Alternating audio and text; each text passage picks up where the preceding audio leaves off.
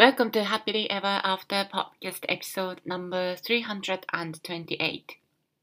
今日のゲストは企業に勤めながらフリーランスで PR、ブランドディレクターとして働く傍ら、ボディワーカー、ホリスティックコーチとしても活動されている森口明子さんです。明子さんは自己紹介のところで自分はジプシーで永遠の探求者というふうに表現されていて、本当に多彩なご経験やバックグラウンドをお持ちなんです。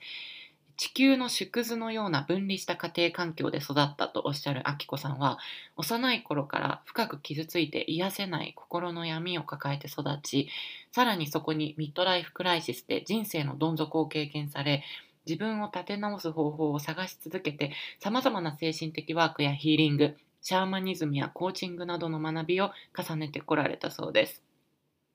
そしてそんな中訪れることになったアイスランドでの体験によって心の底からの愛を知って自分自身が愛の存在になってしまうという経験をされます。このエピソードが本当に心震える内容なので、ぜひ本編を聞いてみていただきたいのですが、その時の体験を反映したリトリートを12月に京都で開催されるそうです。心の通じる仲間たちと共に本来の自分が望む人生を生きるための道を見つける。そして実現のための行動を習慣化していくというのをコンセプトとしたこのリトリート。ショーノートに詳細を貼ってあるのでぜひチェックしてみてください。それでは本当にたくさんの気づきが詰まったあきこさんのストーリー最後までお楽しみください。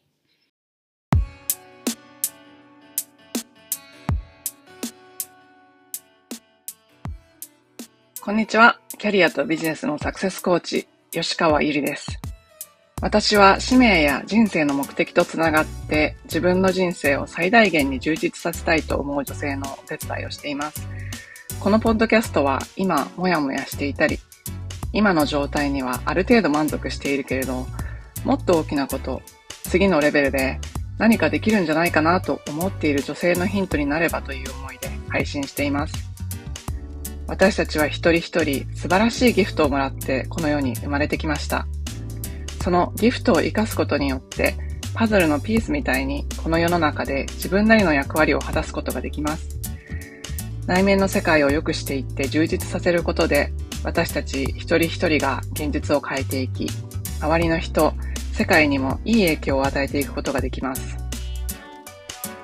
ソロエピソードではコーチング、NLP、瞑想、マインドフルネス、ヒプノセラピーなどに基づいたマニアックな意識や自己啓発に関するお話をしています。インタビューエピソードでは世界で活躍する女性のライフストーリーをお聞きして、いろんな生き方、働き方、そして自己実現の仕方があるということをお伝えしています。このポッドキャストを聞いて、一人でも多くの方が元気になったり、前向きに行動できるようになると嬉しいです。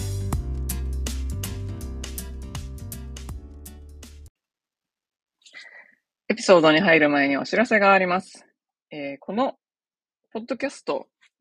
にいろいろお聞きいただいて、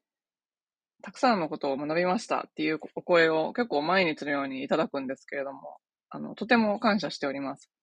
私普段、えー、今年の初めぐらいからオープンにプライベートコーチングを募集していなかったんですけれども、ちょっと余裕ができたというか、スケジュールに空きができたので、また数名だけ募集したいと思います。興味のある方がいらっしゃったら、ショーノートに、えーえー、60分ですね、のコンサルテーションの予約リンクを貼っておきますので、こういうのを普段聞いていて、ご自身もコーチングを受けてみたいなって思う方がいらっしゃったら、そちらからぜひご予約をお願いします。コーチングって言っても私の場合はかなりいろんなモダリティが混ざってまして、どっちかといったら、こう、自分のすべてですね。自分のいいところ、いい、いいっていうか長所とかもそうなんですけども、価値観とかもそうなんですけど、そういうところだけじゃなくて、自分が輝いてる闇の部分に向き合ったりするので、結構がっつり自己変容したい方のためのコーチングプログラムを提供してます。そういうのに興味があれば、ぜひ、ショーノートのリンクからチェックしてみてください。今日のゲストは、京都在住で企業に勤めながらフリーランスで PR とブランドディレクターとして働く傍ら、ボディーワーカー、コーチとしてご活動されている森口明子さんです。あきこさんは大学卒業後、外資系企業で広報やブランディングのお仕事をされた後、地方再生プロジェクトのディレクションをするために岐阜県に移住。その後独立されてアート、デザイン、テクノロジーを活用して社会活動を行う国内外のスタートアップ等に向けてコンサルティングなどをされていました。その間、様々なヒーリング、神秘的ワークなどを通して、ご自身を癒すプロセスを経験され、現在は心と体からのアプローチで秘められた心の鍵を開けるための活動をされています。あきこさん、今日はよろしくお願いします。よろしくお願いいたします。えっと、そしたらまず自己紹介をお願いできますでしょうか？はい。私は自分の紹介をするときにジプシーだって言ってるんですけど。ジプシー？多分永遠の探求者で、まあ未知のものを、未知のものに出会いに行って、で、その発掘をして、で、それをこう、世界に伝えて、で、新しい価値を作り出すみたいなことをするのが私の生まれて、まあ、生きる理由かな、なんていうふうに勝手に思ってて。まあ、そんなんで、えっと、まあ、具体的にやってきたのは、その、大学卒業後は、グローバル企業何社か働いて、広報とかブランディングをやって、まあそれもやっぱりなんか価値のあるものを伝えたい、価値のある人を伝えたいっていうことで、で、その後に岐阜県の飛騨というところに地域創生、マリン城の復興と伝統の組木の技術、法隆寺とか、そういう京都のね、飛騨の匠が京都に腕一本で蘇陽町の代わりに収めに行ったっていう昔からありますけど、そういう組木の技術がなくなっているので、それを継承する、まあ、テクノロジーを使って継承するようなプロジェクトのディレクターとして、えー、飛騨に移り住んで、で、そこで立ち上げと広めるっていうことをして、でそれから東京に戻って自営になって、あの、候補ブランディングで、その社会のを良くしていく、社会環境を良くしていく起業家とかスタートアップのお手伝いをさせていただくことをしていました。で、その過程でいろいろ世界を巡って、スピリチュアルジャーニー、シャーマニズムとか、プランツメディシンとか、あとは、ま、自分でいろんなその精神的なワークとか勉強をしながら、えっ、ー、と、いくつかエコビレッジを回って、エコビレッジのデザインを学んだり、エコビレッジのデザインを教えるトレーナーの勉強をしたりとか、そういう活動をして、まあ、ファシリテーションとか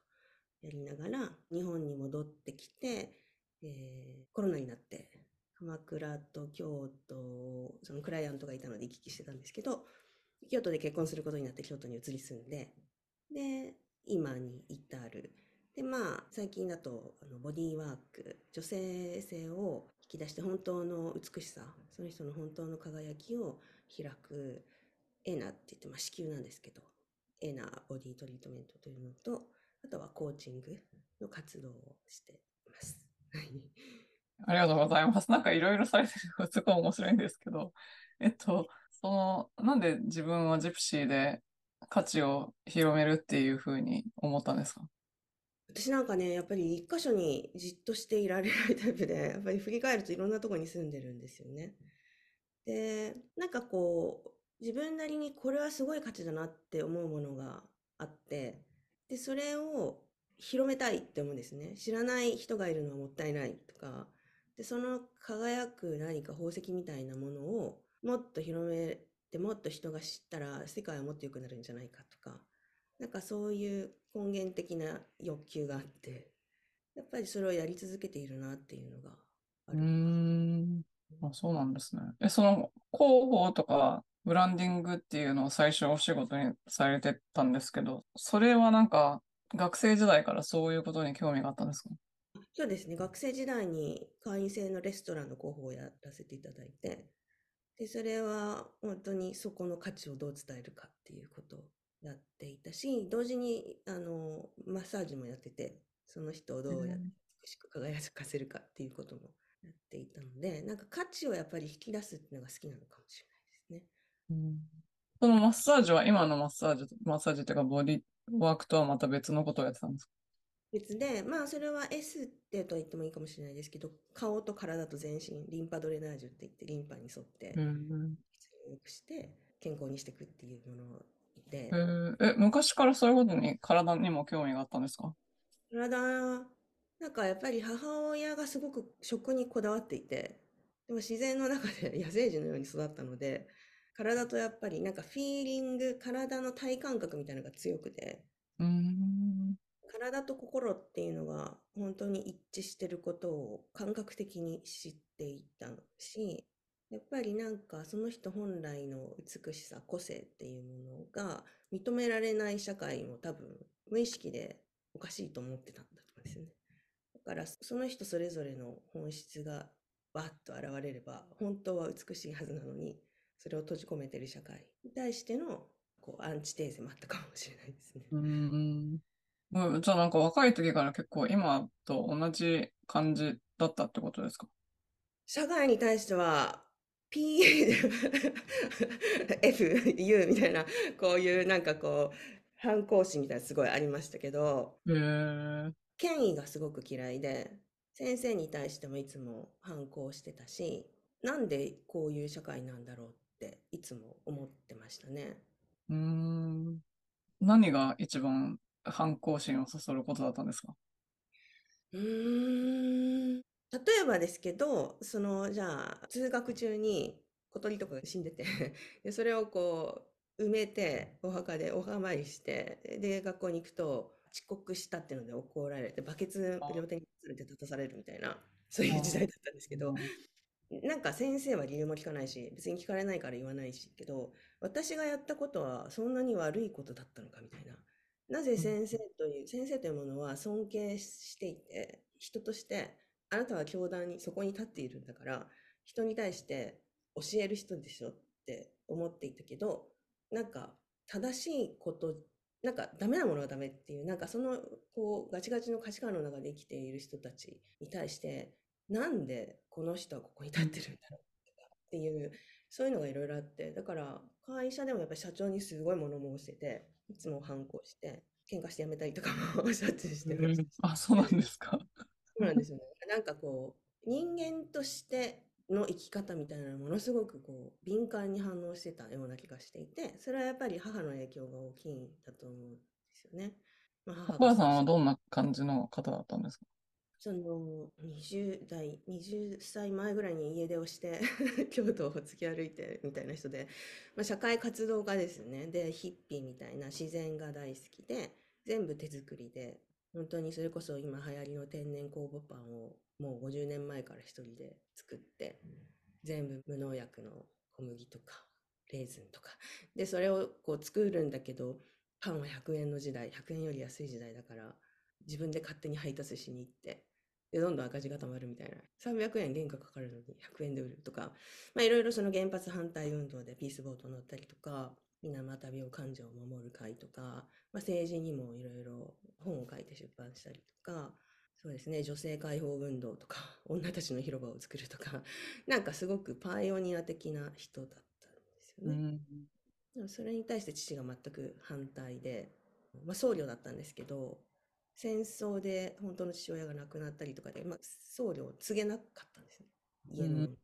で、サラリーマンになって自分で起業をしたんですけど、資本主義にどんどんどんどん絡め取られていく父と、お、すごい。真反対です。違和感をずっと持って、なガラスのような繊細な心で、社会環境をどんどん良くしていきたいっていう人、まあ、反対。地球の縮図、分離の縮図が家の中にあったみたいな家庭だったので、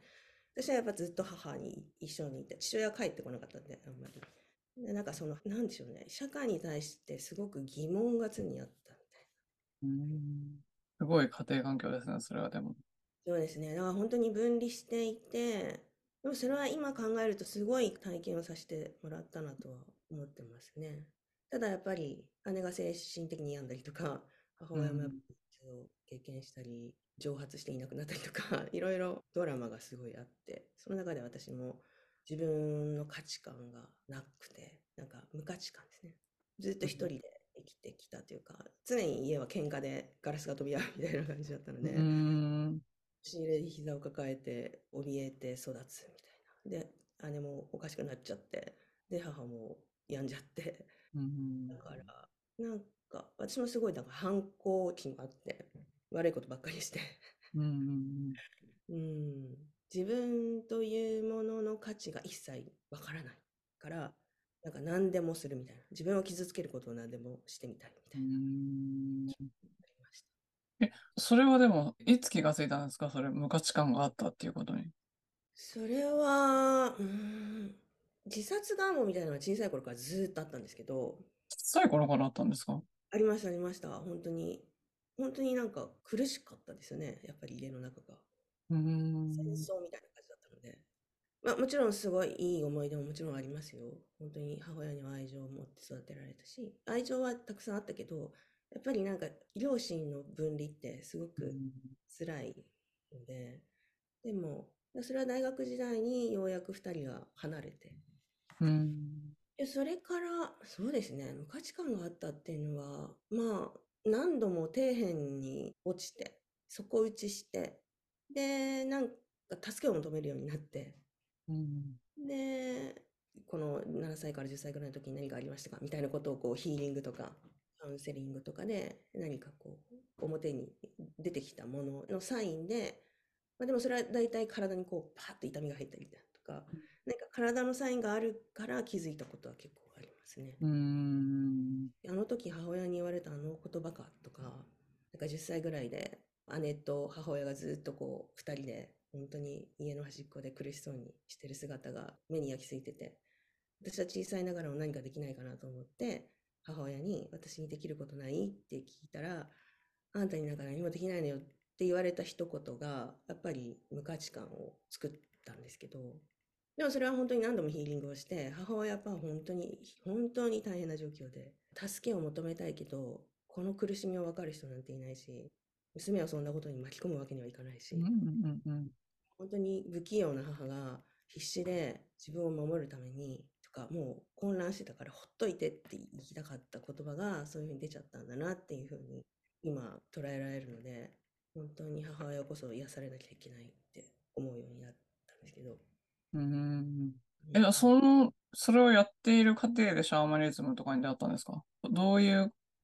経緯が？そうですね。やっぱりリフワークとか。うんそのヒダに地域創生に行くときに、やっぱ大きな矛盾に出くわしたんですよね。うんそのローカルとグローバル。その、まあ複雑でこう、クリエイティブエージェンシーとか林業コンサルとか地域とかが入って三セクで作ったんですけど、ぱり林業再生ってものとか、その伝統の組木技術ってものは世界に誇れるものだから、どんどんグローバルに人を呼んでいきたいっていう会社のビジョンがある一方で、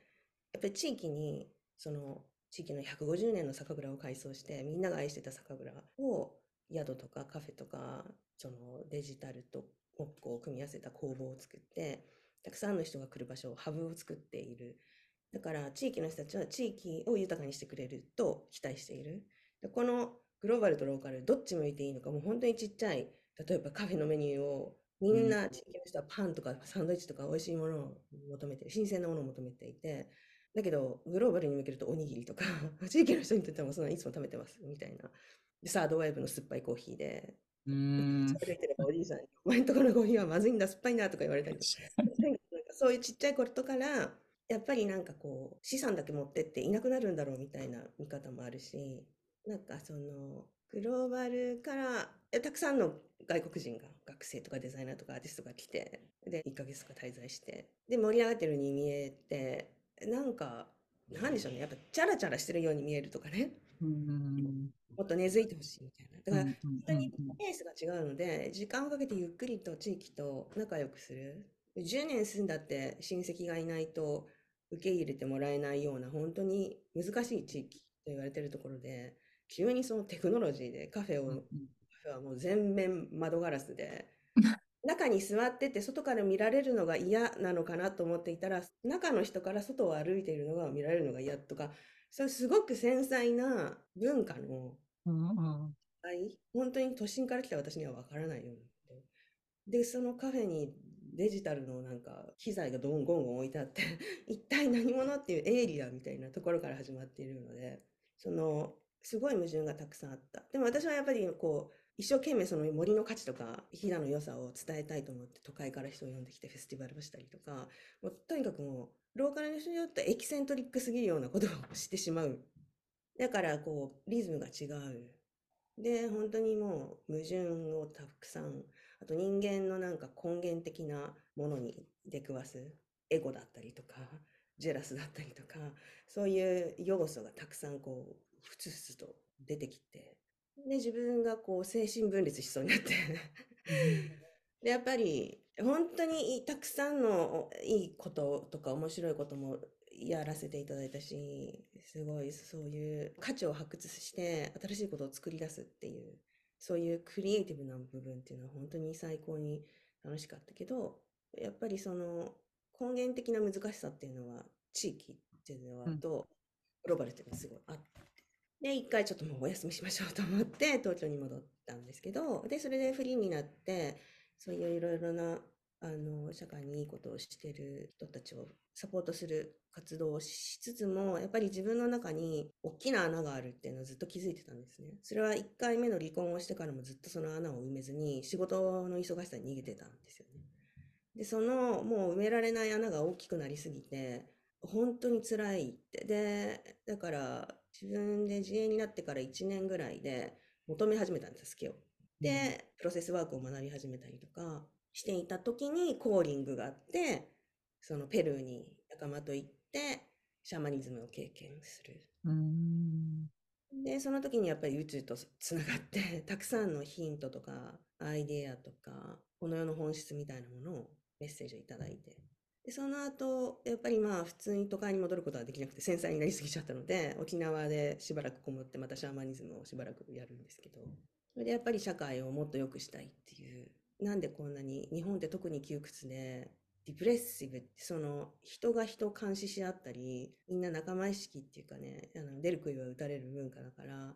でももっと自由になっていいじゃない。もっと開けばいいじゃないって。だって自由の方がいっぱい創造性もポテンシャル可能性もたくさんあるじゃないって。なんかそれをこうずっとこう蓋をしているこの現状。昔はもっともっともっとなんだろう。野生的で。本当に八百万の神ってどこにでも神がいるって自然とつながってインスピレーションを得て暮らしていたはずなのがもう本当にどんどんどんどんこうお互いを縛り合ってるような文化になってしまったのでそれをどうもっとどうできるかっていうような思考がもっと強まっていったみたいなところあります。うんそれでまた、えっ、ー、と、お仕事を始めたってことですか ?PR のお仕事を始めたんですか？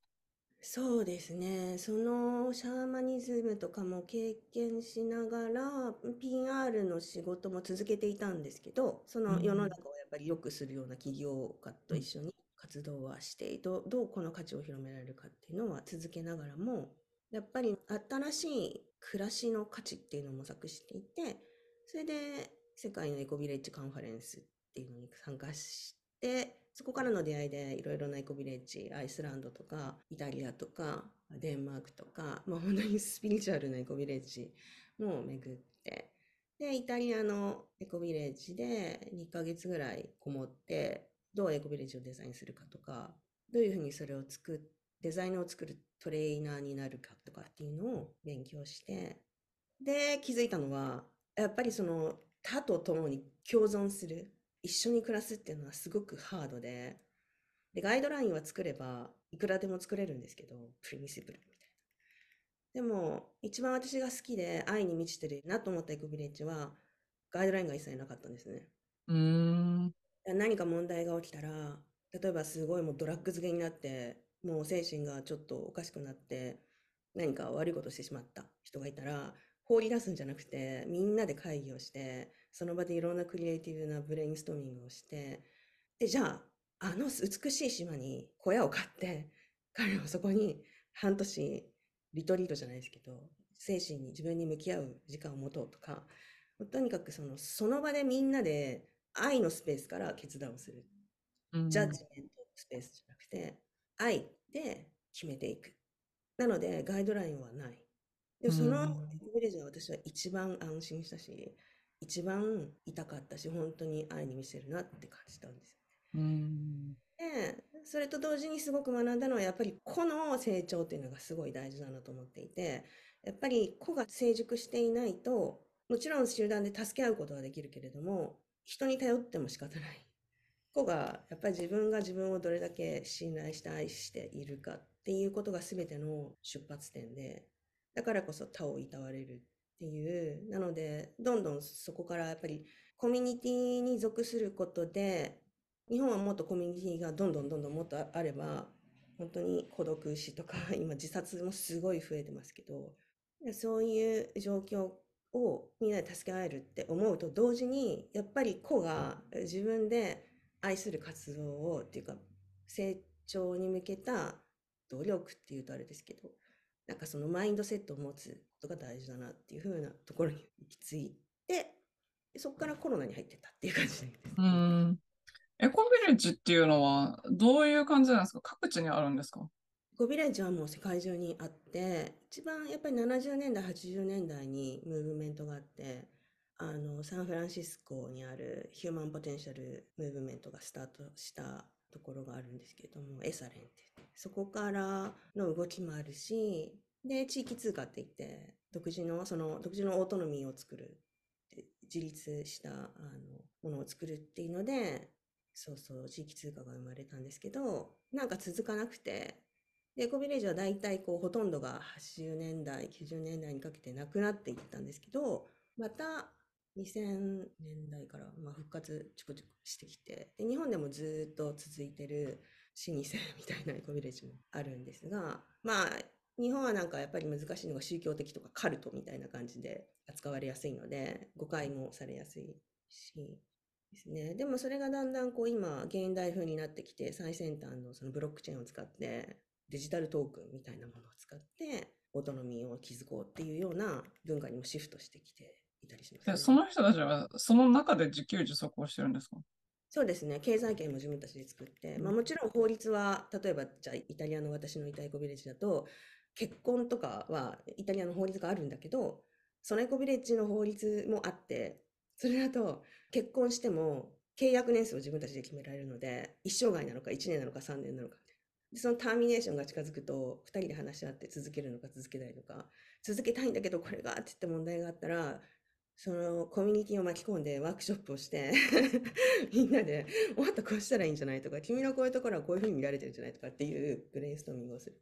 うーん。ので、なんか価値観を自分たちで作ることで、一つのプラネット、惑星が成功すれば、それはまたたくさんこう、リゾーム、金みたいに広がっていくし、そのいいところだけを取って、また次のなんか新しいエコビレッジを作る。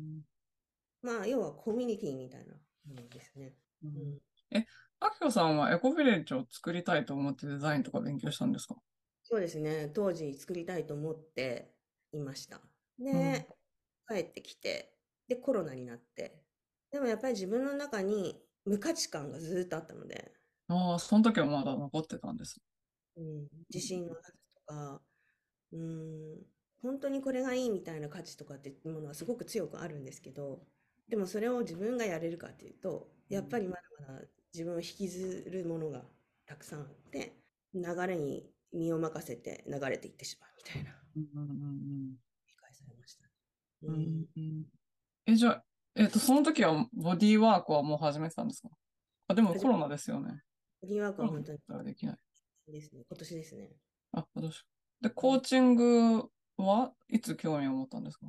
コーチングは昔から興味があって、本当に日本の中でも素晴らしいコーチの方にコーチングしていただいて、その私のもう底打ちしてるところから救っていただいたりとかもしてきたし、付き合っていたパートナーがコーチングの会社を始めたりとかして、すごく影響はされていた。で、自分にも素質があるなってどこかで感じてたんですよね。そういうことにすごく心理学とかも小さな頃から興味があったけど、やっぱり自分にはできないって思い込んでた。自分はもらってしまうとか、そんな繊細な親と姉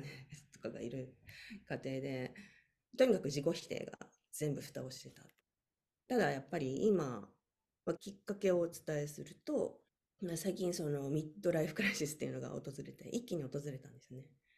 それはまあ、その、父親が亡くなったりとか、夫との不和、あとはまあ子供を諦めなきゃいけないみたいなので、なんか希望の光みたいなのが一気になくなって、本当にこう失った、私にはもう何もないって思っていた時期、まあどん底 から、やっぱり何か光を求め始めて、まあい生きたいと思う気持ちがあったんですよね。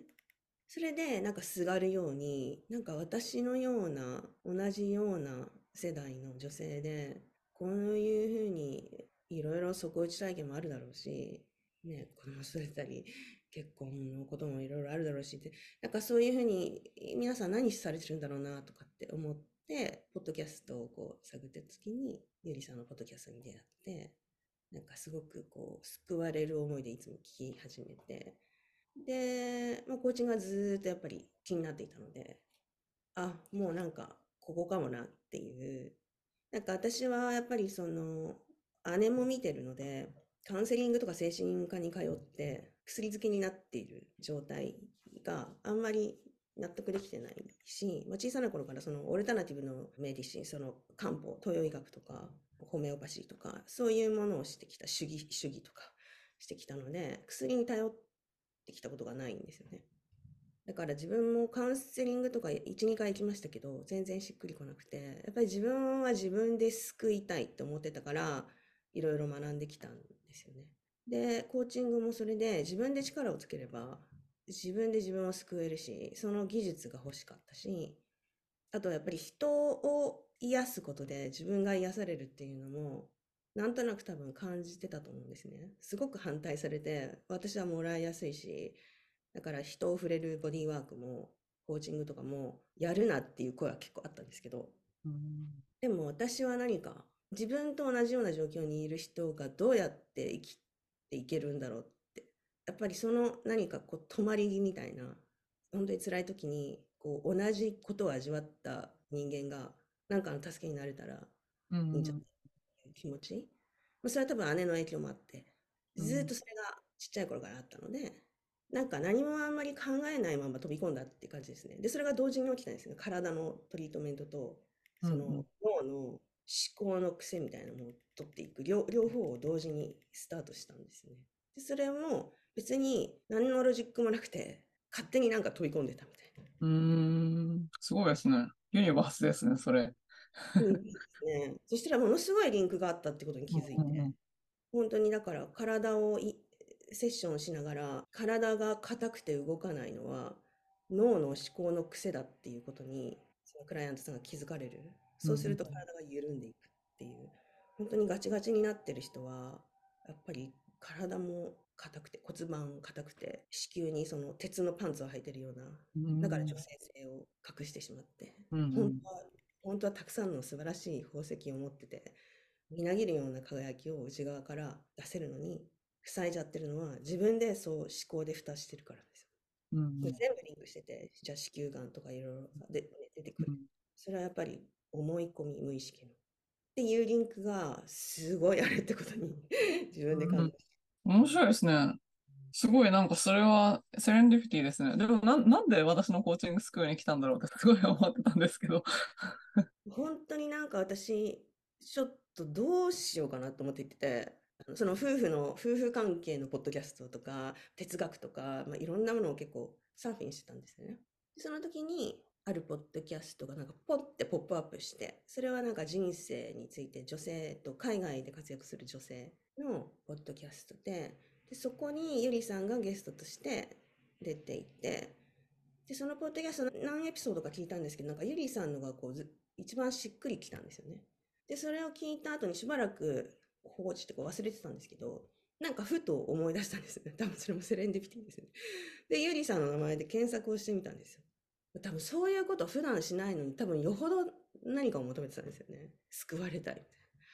そしたらゆりさんのポッドキャスト、あ、やってるんだと思って。で、聞き始めたら、もうなんか本当に毎日救いに 救われに行くようにうん聞き始めて。そうですね。で、なんかいろいろゆりさんもコースがあるけど、コーチングはピンときたんですよね。それも本当に何も考えてないかったと思いま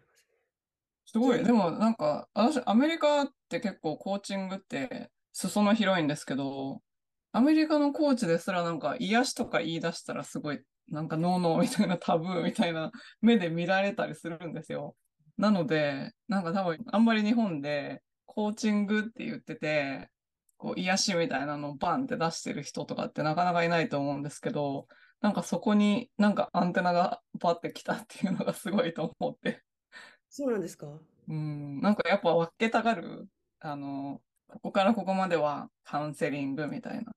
でも、なんかそれって人間一人だから分けられないじゃないですか。あーあ、結構コーチングがビジネスのためのみたいな感じってことなんかコーチングは未来志向で前だけ向くみたいな。でも前だけ向いてる人間で前に行ける人なんてほとんどいないじゃないですか。みんななんか引きずってるからいけないじゃないですか。っていう、なんかそこのジレンマみたいなのが多分あるんじゃないかなと思うんですけど。でも分かります。私ね、実はあの、海外のコーチングスクールも取ってるんですけど、全然違うことに気づいたんですよ。ゆりさんの手法と。で、その矛盾に今、実は苦しんでるんですけど、うん、なぜかというと、海外の方は、ポジティブな方だけをうん、求めるんですね。だから私が、えっと、例えばなんか自分のことを責めてしまう。クリティサイズな自分がいます。みたいな。じゃあそれの反対は？みたいな。で、ポジティブに持ってって、それをどんどん大きくしていくっていう。で、ネガティブは触れないんですよ。うん。なぜならそれは専門家領域だからみたいな。うん、うん、うん。そうそうそうそう。ゆりさんの方って、なんかいろんなメソッドをも持ってて、そのネガティブっていうか、その根源に行き着く、根源に旅をして、その根源の体験をヒーリングする、癒してあげる。で、そこで求めてた声って何？で、その自分と対峙して、その時の自分と圧倒的な愛で包み込んであげて、上がってくる、戻ってくる。で、ポジティブを味わうっていう、だけどその海外の方はそれでもなんかこう世界資格みたいなのがあるみたいな、その違いが私はなんかそのだからネガティブに持ってっちゃいけないよってすごい言われるんですよねセッションしてても。でも果たしてそうなんだろうかっていうなんかそれってサステイナブルなんだろうか本当にマインドセットの癖を変えてしまってポジティブだけに持っていくことはあり得るとは思いつつもどこかで戻ってしまう癖があって本当にその自己を癒すというか自己を抱擁してあげることができていなかったらまた戻ってしまわないのかとかうん。可能性みたいなものに対してなんか今は疑問をずっと持ち続けている感じですね。うん、やっぱコーチングスクールとかコーチによってフィロソフィーが全然違うので何が正しいとかいうのはないんですけど、なので、なんか私もその何個も資格持ってるんですけど、前しか触っちゃいけないところのコーチング資格を取るときはそのコーチングしかしないんですよ。うんですけど、私のフィロソフィーは闇も光もあって人間一人じゃないですか。そう。なんかそこ統合するのが一番幸せですよね。そうなんですよね。闇を闇として追いやらず、うん一人の美しい宝石として受け入れるみたいな。そうそうそう。だからなんか、あきこさんの無価値観っていうのも、それは一つの方向から見たら無価値観かもしれないけど、もう一つの方向から見見たらもっと全然違うものかもしれないじゃないですか。うんうんうんでそれどっちもあって当たり前じゃないですか、人間って。そうですね。で本当にその、な、なんだろうな。とりあえず無価値観は置いといて、みたいな感じで やっても、その人、本当にそれがいいのって私はすごい思うんです。そうなんですよね。だ、なんか本当にそこの、そこを見に行くと、例えば自分が本当に辛かった、傷ついた時の自分を見てあげると、そこには本当に繊細で美しいなんか機微の動きがあって、そう感じてしまった自分の美しさみたいなのもあると思うんですよね。そう、ネガティブに自分を落としていった。でもそれって実はそう思った根源的なものはすごい大事なもので、そのトレジャーをどう輝きに変えていくかみたいな。うんうん、そうそうそう、そうですよね。それがなんか、多分魂が求めてるものなんですよね。それが。だからそこを無視して、目標達成とか絶対、まあできるかもしれないけど、達成しても幸せじゃない人いっぱいいますよね。その目標がどこから来た目標かってことですよね。うんうんうん。そう。そこら辺がやっぱ対人支援の、それもなんか矛盾といえば矛盾ですね。うんうんうんうん。深いですもんね、人間って本当に。そう、そう、そうなんですよ。だからなんかこの領域、この領域、まあ、あの、やっぱ医療とか、そういう臨床のところは、絶対にそういうライセンスを持ってる人がやらないといけないんですけど、なんですけど、そこまでいかなくても、普通の人でもトラウマあるじゃないですか。うんなんか、5つのトラウマみたいな、ななんかあるんですけど、なんかそういうのってもう本当、お母さんに、あなたなんか何もできないって言われたことがすごいトラウマになって、なんか普通、普通になんか虐待とかされてないけど、なんかそういう風にトラウマになったり、体に残ったりするじゃないですか。なんかそういう人が普通に来て、そこで自己を統合できるコーチングとかができたらすごいいいですよね。うんうんうんうん。と思うんですけど、私は。でもなんか闇を知ってるからこそ光に行けるっていうんうん思いますね。うん、そう。なんか月みたいなもんですよね。うんうん。陰陽見せてる、人に見せてるところと裏側があるだけで。そうですね。うんうん裏側が深ければ深いほどやっぱり光の光量はたくさん増えるし、うん遠くまで届くし。うん。そうね。そっか、やっぱ違うんですね。うんうん。え、じゃあ、あの、今の活動、どんな活動をされてるか教えていただけますか？はい。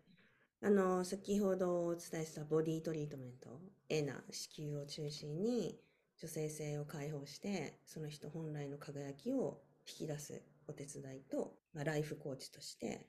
活動しながら、あの、リトリートもしていて、でそうなんですよ。さっきのお話の続きで、まあ、ミッドくらいライフクラスで落ちて、本当にどん底に落ちて、で、エリさんのコーチング始めて、ボディトリートメントも始めると同時に、それでもやっぱり自分が救われない部分があって、その時にガイドが現れたんですよね。アイスランドから。で、彼女が、あ私もそういうバイオレンスな関係性があったよって。で、あなたちょっと来なさいって言ってくれて、で、アイスランドにいきなりもう何にも考えずに1ヶ月ぐらい行ったんですよ。で、本当にそこはもう完全に頭の中がブランクで、何の予定も立てずに行って、で、いきなり着いた瞬間に、ワイルドラブっていうフェスティバルに参加したんですけど、で参加した瞬間に超スピリチュアルコミュニティみたいな感じで、で、そこで出会ったパベル・クレムネッツっていうドイツに住んでるヒーラーなんですけど、彼と、まあそのトライブってその部族みたいな人たちとたくさん過ごす中で、私の中の愛っていうのに気づいたんですね。で、これが、私その、1回目の離婚から、まだちっちゃい頃からですね、自分への愛っていうものが全くわからなくて、で、あるカウンセラーにあなたは自分を愛しなさいって言われたんですよ。で、それが本当に意味がわからなくて、正気の沙汰がみたいな、自分を愛することなんてできるわけなくない？って思ったんだけど、毎日唱えなさいって言われて、毎日100回唱えなさいって 唱えてたんですよ。でも全然しっくりこなくて、それから多分もう15年ぐらい経ってますね。で、ようやく気づいたんですよ。それが実感、なんか触れるぐらい体に感じたんですね、初めて。脳じゃなくて。うん愛という。で、なぜその愛を感じたかというと、その圧倒的ななんか魂で会話をししてくれるような人たちなんですね。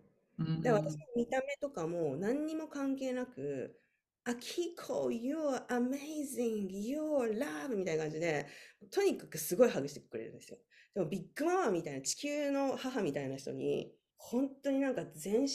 全力の愛で抱きしめられた時に、もうなんか足の底から出てくる感情を全部抱きして泣きまくって、で、その仲間たちが本当にもう、あ、キッコー、カモンみたいな感じで、もうなんか、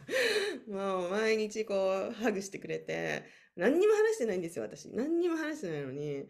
こんな、あなたはそんなとこにちっちゃくいちゃダメよ、みたいな、ゴッデスみたいな感じでこう、扱ってくれるんですね。それはもうみんな互いにそうなんですよね。でも本当にその人の本質とか、魂をパッと見て、輝く助けを互いにしてくれるコミュニティで、で、その時にやっぱ人から包容されて、アクセプト、受容された時に、私は自分の中に感情を解放できたんですね。で、感情を解放すると、体がすごく楽になって、空白が生まれたんですよ。余白が。で、そこになんかブワーっとこうにみなぎる何かがを感じて、で私は本当にずっと怒りで生きてきたんですね。怒りがエネルギーになって社会活動みたいな、母親の影響も大きいと思うんですけど、でものすごいその、アンセスター、なんていうんですか、世代を超えた女性たちの怒りみたいなのが自分の中にもう入ってると思うぐらいの怒りのエネルギーで、肝臓とか腎臓をすごい悪くしてたんですけど、このみなぎるものは怒りじゃないな、みたいな。ものすごい暖かくて、なんかとろっとしてて、オレンジでピンクでみたいな。これ愛だみたいな感じ。感じて、その時に私の中に溢れ出るほどのリミットで、なんか無限の愛があるっていう。で、それは勝手に溢れて、自分が愛になっちゃうみたいな。愛で包まれると同時にもう自分が愛、I am love みたいな。そうするともう自分の存在がラブだから、人に勝手に伝わっていくし、ラブは。で自分に入って、自分のところ、その愛のフィールドに入ってくる人も別に愛だし、出ていく人も愛だし、なんだって OK みたいな。だからパートナーシップもその人たちはいろんなパートナーシップがあって、もう結婚とか終わって子供たちそれぞれ持ってるけど、ポリアモリーだったり、オープンリレーションシップだったり、とにかくその人の尊厳とか、その人の存在を愛してるってことは、この人を自由にしてあげるっていうことだから、この人が別の人とラブラブしてても別に彼女が幸せだったらそれが幸せみたいな、そういう世界観。だから、所有みたいな概念がないんですよね。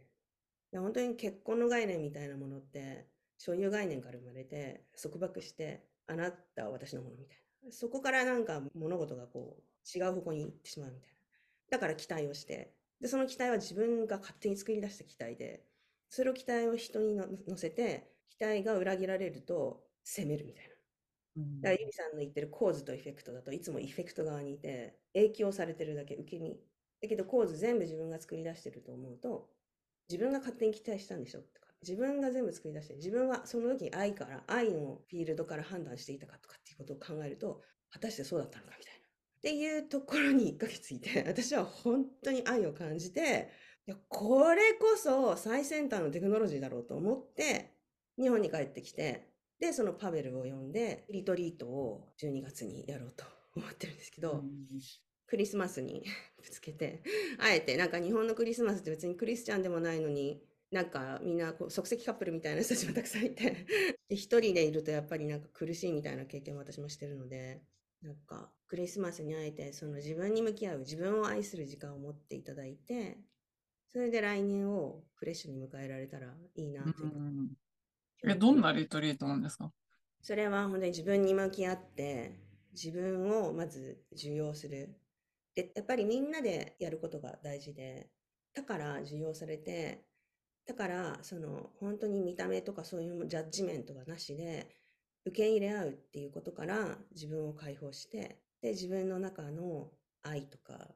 自分を信じる力みたいなものを体と脳と両方で得る。その感覚を得て、で、それを、そのリトリートが特別な体験だったねって言って、で、また日常に戻って、その癖が戻ってしまうんじゃなくて、習慣化するための技術を手に入れるっていうことが結構最新のリトリートかなと思っていて、その習慣で毎日やることがないと、やっぱり戻ってしまうんですよね。うん私もじゃあシャーマニズムでペルー行ったけど、日本に戻ってきたら、結局環境に影響されてしまったりとか、考え方が無意識の癖が出てきててでそれを意識的に生きていくっていうことの技術を身につけます。うんうん。いいですね。習慣すごいそれが結構大事ですよね。本当にそう思いますよね。戻りますもんね。思いますね。簡単に。これって、えっと、1日でしたっけ？長さどれくらいなんですか？えっと、2泊3日です。で京都の京北という自然の中でやりまうんすごいいいですね。す。それで、えっと、まあ、いつの配信なのかわかんないんですけど、パベル先生もお呼びして、ポッドキャストでインタビューをしたいので、興味のある方はぜひぜひそっちも聞いていただいて、ね。うんうん。ありがとうございます。他になんかイベントのことでお伝えしたいことありますか？イベントは基本はそれで、まあ来年はそのアイスランドの部族たちを呼んで、大きなリトリートをやりたいなと部族も読むんですね。すごい。面白そう。でも、すごい日本に来たがっていて、へえこの良さは本当にたくさんあると思うけど、今本当に辛い時期だと思うので、やっぱそういう、まあ、アイスランドも島だし、本当にスピリチュアルで大自然、もう9割方自然の中に仮暮らしのありえっていう、本当自然の中に人間が住まわしてもらってるみたいな、妖精がいるって100%全員が信じてるみたいな国なので、彼らの本当にあのピュアなエネルギーをこう持ってきてもらったら日本人もいろいろいいものを思い出すんじゃないかなと思ってそのうん交流が、そのハイブリッドがすごいいいかなと思ってやっぱり日本は日本の良さでアイスランドはアイスランドの良さでこれをこうハイブリッドに掛け合わせた時にすごい面白いものが生まれる新しい価値が生まれる新しいライフスタイルが生まれるってワクワク勝手にしてるんですけど。うん、すごい面白そうですね。うん、そっか。でもなんか、飛騨でそんなすごい、なんか、カルチャー、なんだろう、なんかクラッシュみたいな中でもすごい大掛かりなことをされていたので、きっと実現する気がしますよね。すごく。それを信じないとね。ってうん思うんいます。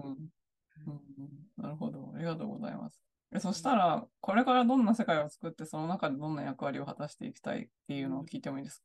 やっぱり、なんか本当にこの自分たちで作り出してる罠みたいな思考のループ、飛び出ちゃいけないとか自由になっちゃいけないとか、なんか勝手に決めつけてるプログラムされたマインドセット、父とは、夫とは、母とは、教育者とはとか、そういうもの全部なんかフリーにして、自分というクリエイターがどんなに奇跡的で、どんな可能性を持ってて、っていうことを本当に真に体全部の細胞で味わって、それを実行に移せる社会を作っていきたい。それに貢献していきたいと思うから、やっぱりなんかハブを作って、いろんな人たちがこう癒し合い、盛り上げ合い、で、それはボディヒーリングやコーチングも通じて、で、個人個人を高めながらも集団のコミュニティが常に何か新しいものを一緒に作り出す。で、それ作り出す過程でいろんな問題も起きてくるし、ガイドラインがとか、なんか、あの人がとかってそういう責め合いとかジャッジメントも生まれるだろうけれども、でもそれも全部ヒーリングしながら、ワークしながら一緒に育って成長していくみたいな、子供から、なんかそういう世界、小さな規模からそういうムーブメントを世界中がつながって、そういう同じようなことを考えてる人たちがつながって、そのムーブメントをクロスカルチャーで領域を超えてやっていくみたいうんイメージいいですね、いいですね。うんな。なんかえー個から、個から集団。個から集団。ね、そうですね。でもさっきおっしゃってたみたいに、この成熟度みたいなのがね、すごい重要ですもんね。そうですね。うん本当に自分を信じるってことだと思います。それをできてない人もたくさんいるし、自分もできてなかったから。うん。まあ、日々私も それのおまじないをかけてますけどね。うん、でもなんか、私もこのコーチングを学び始めてからだと思うんですけど、なんか今まで100%安全に受け入れられた感覚っていうのが、なしに40年とか生きてたんだなっていうのをすごい、ななんていうかさっき魂で見てくれる人が現れたっておっしゃってたんですけど、なんか外側のいろんなものなしに自分を人間として見てくれる人っていうのが、ほぼなんか、私もそうだし、相手のことをそういうふうに見てなかったし、自分もそういうふうに見られてなかったし、そういうコミュニケーションを初めて取った時にめちゃめちゃ衝撃的だったので、なんかそれがあるっていうことを知って、そこから成長できたような、ちょっと階段登ったイメージがあります、その時に。うん、そうですね。だそういう意味では、個の成長も必要なんだけど、本当になんかこう、分かち合える仲間と出会うってことがすごく重要だと思ってて、で12月のリトリートは本当にそういう通じ合える仲間がいるんだよってことを実感して、その人たちとつながり合って、自己を成長させてもらえるみたいな、そういう環境を自分で作り出していくっていうのも大事なきっかけになるってことをお伝えしたいっていうのも。うん、そうですね、そうですね。絶対実現させたいですよね。これ、あの、ショーノートにリンクを貼っとくので、興味のある方はぜひチェックしてみてください。はい。じゃあ、最後、おすすめ本を聞いてもいいですか？